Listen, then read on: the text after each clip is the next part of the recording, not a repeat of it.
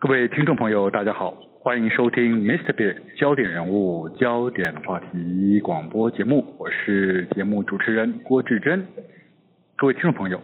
世纪病毒2019新冠肺炎，我们的俗称叫做武汉肺炎，自从2019年的十二月爆发以来，截至2020年的四月十四日，根据统计，全球已经有超过两百多个国家和地区。感染疫情累计超过了一百八十万名的确诊病例，导致超过了十一万的患者因此而丧命了。好，新冠肺炎病毒实际上来势汹汹，已经是让各国的政府焦头烂额，全球人类大家是人人自危啊。好，现在不管是居家自主观察，居家。自主隔离，哈，在人与人之间，我们无形中自己拉出了所谓的社交安全距离。国与国之间也发出了禁止出入境的封锁线。看到了封城，看到了锁国，这些措施，当然我们知道都是为了想要终止新冠肺炎病毒的继续扩散。到底何时才能够终止疫情？这是全人类此时心中最大的问题与渴望。好，从过往历史中，我们知道疫情终有趋缓平息的一天。但是，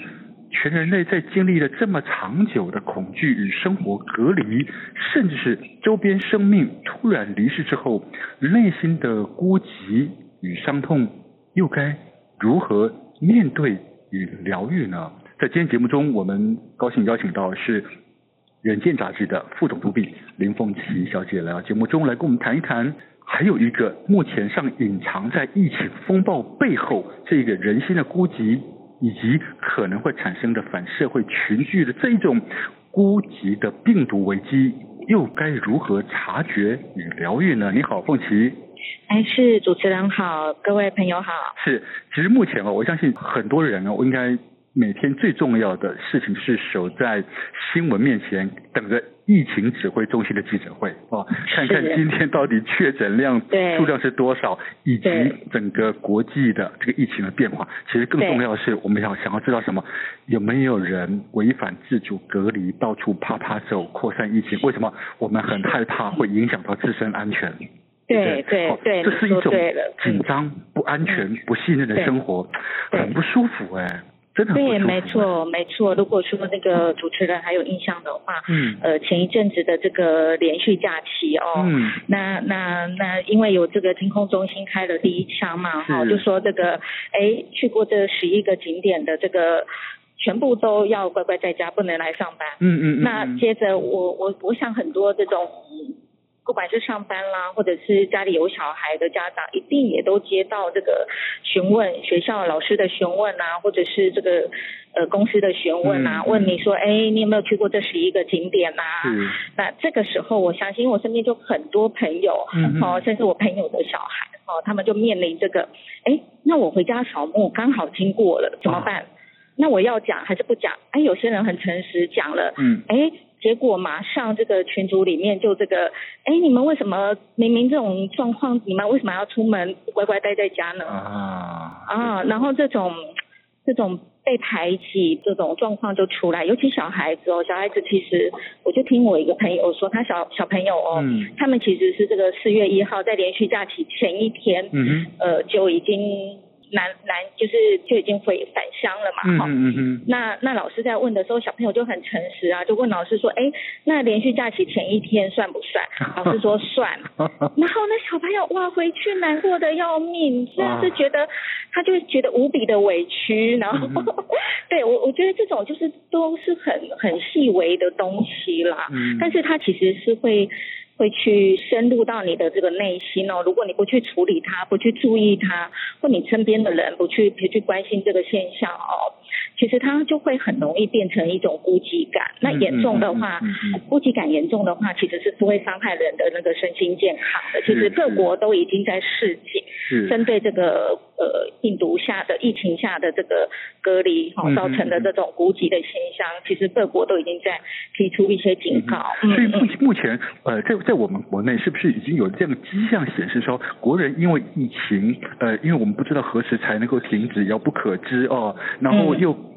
恐怕自己自身安危受到病毒的威胁，甚至对于，当然现在因为一个行政措施要做所谓的社交安全距离啊，要做这种隔离，其实产生了非常多的恐惧、不信任，然后这样子的孤寂的心态。是否在我们国内已经发生这样子的严重的现象？其实主持人如果有有您如果有注意的话，嗯嗯、前一阵子有一些新闻哦，嗯，台湾其实有这个因为这个隔离自杀的啊。是是，那其实英国也有情侣，是不是？对对对对对，其实英国也有，其实现在世界各国都有发生这样的状况哦。嗯，那我们这一次也做了一个调查，嗯，关于这个国人孤寂现象的调查。是，那确实。呃，这个调查看出来哦，其实有高达四成四，就是说百分之四十四的国人，嗯哼，他是有这个孤寂的现象的，他是感到孤寂的。那这个，因为我们是跟这个精神健康基金会合作哦，嗯，那这个。基金会他们其实很早就在关注这个现象，那、嗯、他们在六年前，二零一四年曾经也做过一个比较简单的调查，那个时候的这个估计感其实只有百分之三十二，等于说我们是骤增了百分之十二。嗯哼，哇，这个四十四很高诶，这个比例。对，等于几乎是两个就有一个它是有估计感的。的哦、我看到这次，当然你刚刚提到说远见、嗯、呃，大师跟精神精神健康基金会合所合作这个调查。嗯嗯里面还有一个指标，我觉得哇，也蛮恐怖的，是三十岁以下的这个年龄族群。照理说，他们是属于是黄金岁月，但是为什么三十岁以下的孤寂感竟然也很高？为什么会这群年轻人，甚至是青少年，变成是一种高危险群的呢？对，其实我们这个调查。呃呃，做出来针对这个青少年的这个，它变成是一个高危险群，而且它超过六成五哦，嗯，这个比例的是有估计感的，我们的确也吓了一跳，嗯、因为这个对照英国的这个他们这个全国的调查的数据，英国是百分之呃四十三，好四十三的青少年是有孤寂感的，嗯、等于说台湾足足高出人家百分之二十，嗯，二十二，对对，那我觉得这个现象其实也带出说你们后。来也去找这个，也去询问专那个专家怎么去解读这个现象哦。那那其实有几个几个面向，一个是从生理上，然后一个是心理上，嗯、然后一个还有一个是环境。因为青少年呢，嗯，我们先定义一下青少年，他其实是十岁到二十五岁哦。是这个在这个这个医学上，他们的对现在的青少年的定义是这样子。嗯、那他主要是他这个。脑前主管那个人类情绪的这个脑前额叶，嗯嗯，哦，他还没有发育完整，是，对，他还没有稳定下来，所以他本来就是比较在情绪上比较容易敏感，那这个年纪又特别重视这个同才的认同。啊，嗯，对，他是很很希望被被认同的，在这个年纪上，那再来从他的这个这个是生理上哈，那那再从这个外在环境，大家如果知道的话，其实从十岁到二十五岁，他刚好是人。生，呃，最最不断在变化的一个、嗯、一个阶段，比如说我国中上高中，我要考试；嗯、我高中进大学，我要考试；是。然后我大学进社会，我还是要考试。嗯、我面临了很多这种不确定，哈，不管是学业上、职场上的这种，它是非常关键，但是又是非常不确定。其实它是一直在处于这种高压的环境之下，嗯、然后它不断的，比如说我三年换换学校，然后我的社交群就全部都不一样了，嗯、我的朋友都不见了，我要重新再，嗯，对对，其实这个对对这个这种社交的这种关系、嗯、社会的连接，它是有很很很强烈的影响的。嗯、那再来回到我们那个社会的这个这个现在的形态、社会的现象来看，因为早期哦，他如果说比如说青少年，他可能在学校寻求不到认同，那、嗯、回到家，起码家人。都在啊，妈妈一定在啊，哈、嗯，或者是三代同堂，阿公阿妈在啊，嗯、然后以前手足很多啊，嗯、就是小孩生得多嘛，小手足很多，所以他在家里其实是是可以得到另外一个连接，家人的支持是很重要的。嗯嗯嗯、但现在这个社会都是小家庭、双薪家庭，甚至单亲隔代教养。嗯那这个会让青少年在回到家，他可能在学校或在外面，他已经得不到这种认同或者这种这种比较亲密关系的连接的时候，嗯嗯、这种安全感的建立在在社交关系上，那种人际关系安全感的建立下，那回到家，可能父母又忙着工作，哦，或者是隔代教养，可能我讲什么，阿公阿妈也不知道，是，哦，那他可能久而久之，他就觉得反正都没有人在乎我，没有人理我，哦、是。对，所以其实有一个更可怕的数字是，二零一八年哦，台湾那个青少年自杀自杀的那个比例哈、哦，是二十年来新高纪录。哇！对，其实青少就是自杀，现在已经是青少年。死因排名第二的，第二，第二，第二，第二，非常可怕。嗯，哇，嗯嗯，我们很难以想象啊，青少年那样的一个黄金岁月，照理说应该是充满了欢乐，充满了跟同才之间的那样子的互动。可是，我想。这个东西应该是跟整个社会化有关哦。其实我们回来看孤寂这件事情，嗯、其实孤寂应该早已存在，并不是说我们今天因为疫情发生，疫情发生只是让这件事情更明显、更严重罢了。其实呃，整个社会结构的改变，其实呃，比如说我们老人化之后，越来越多的孤。孤独独居的老人，其实也是一种孤独哈，也是一种孤寂，对不对啊？好，其实在这次的的这个报道里面，你有特别写到有一种叫做假日忧郁症。哦，对，这个就是很明显的孤寂吧？是不是呢？是是，这个非常非常明显哦，就是在欧洲哦，呃，因为现在大家知道高龄化的社会嘛，哈、嗯，然后再加上欧美，他们本来就是这种。呃呃，倡导这种个人主义，小孩长大、嗯、你就是要独立出去，嗯嗯，好，所以欧洲的这种独居老人的现象又更明显，嗯哼，那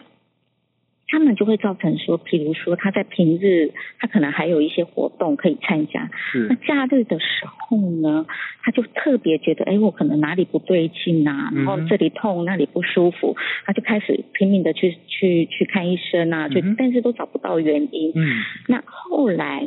就是。呃，各国的这种相关单位，他们研究才发现，其实它是一种，就就就是主持人讲没错，它是一种孤寂，嗯、然后不被在乎，觉得我好像被这个世界遗忘，嗯、没有人在乎我，嗯、然后衍生的这种忧郁、嗯、焦虑，嗯、就是它已经造成他的这个情绪困扰，那情绪困扰又进一步去影响他。影响到他的身生理健康，哦、对他可能觉得哪里痛哪里不舒服，其实都是因为情绪的困扰造成的。嗯，好，实际上根据统计哦，就像您说的，因为心理而影响生理哦，呃，身体的这种忧这种孤寂忧虑哦，事实上对身体的伤害其实远胜于我们当然都会提醒大家要避免肥胖啊，避免酗酒啊，避免抽烟对身体的伤害，好像。孤寂所衍生的那种压力，对身体的伤害比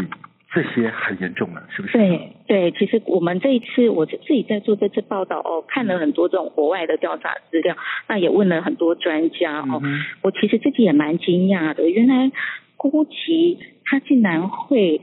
呃，它造成的这个影响哦，就是对健康的损害是比酗酗酒、抽烟、肥胖都还要严重。嗯，然后甚至它会让人早死。哦，哦对，会会减损平均寿命？对，它会减损平均寿命。它的这个减损平均寿命的影响哦，嗯、是比肥胖、酗酒、抽烟都还要高的。嗯，哇。我想您刚刚特别提特别提到一个国家哦，就是英国哦，嗯，好像英国对于孤寂这件事情，这个社会现象特别有感。为什么英国会在早在二零一八年就在政府的内阁里面设置了一个我们最难以想象的这个职务啊，叫做寂寞部长。好寂寞，这部长到底要干什么？为什么会有这个这样子一个职务啊？他他到底能做什么呢？对我，我们来讲一下哦。英国其实哦，他如果不是因为这一位本身她就是深受孤寂困扰的女议员，他们有一位女议员哦，长期以来深受孤寂的困扰哦，是，所以他去去做了一个，他去他去推动这个社会要去重视这个孤寂的现象，因为它其实是会造成，比如说假日忧郁症，这个就会造成医疗资源的耗损嘛，哈、嗯，对，然后所以他就长期在推动，结果呢，他二零一八年的时候因被暗杀了。哦，这样子啊，哦、对对，被暗杀了，然后所以他的这个被暗杀的这个事件就就引起全国的注意，嗯，然后就让这个英国政府更去重视说，哎。孤寂是真的当下必定一定要解决的的一个很很严重的问题，所以他们就创这个全球之先例哈，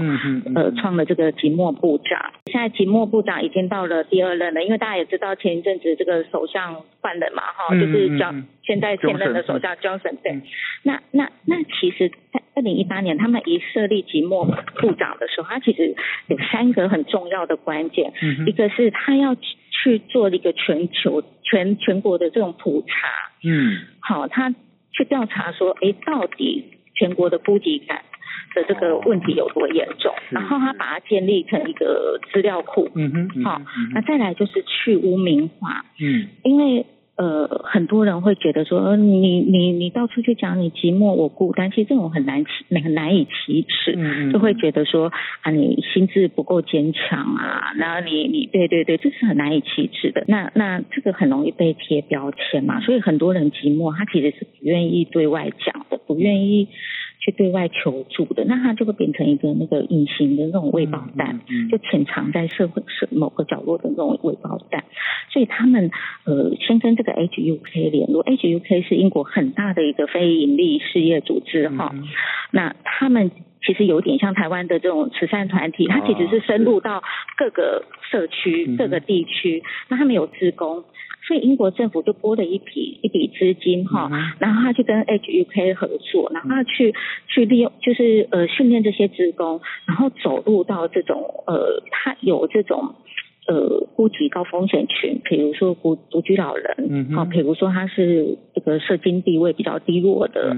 残疾人士，嗯，对，嗯。然后第二层呢，他再透过这个家庭医师，大家都知道英国的是公医制嘛，嗯，所以他们家庭医师是非常重要。然后他家庭医师也是也是密布在这个各个社区的，嗯，对，所以他再透过一，他设计了一份这种呃。专业的这种调查的问卷，然后透过家庭医师，他在接触到这些来来看诊的这个这个民众的时候，呃，他去调查说，哎，那是不是找出这些潜藏的这种风险高风险族群？他可能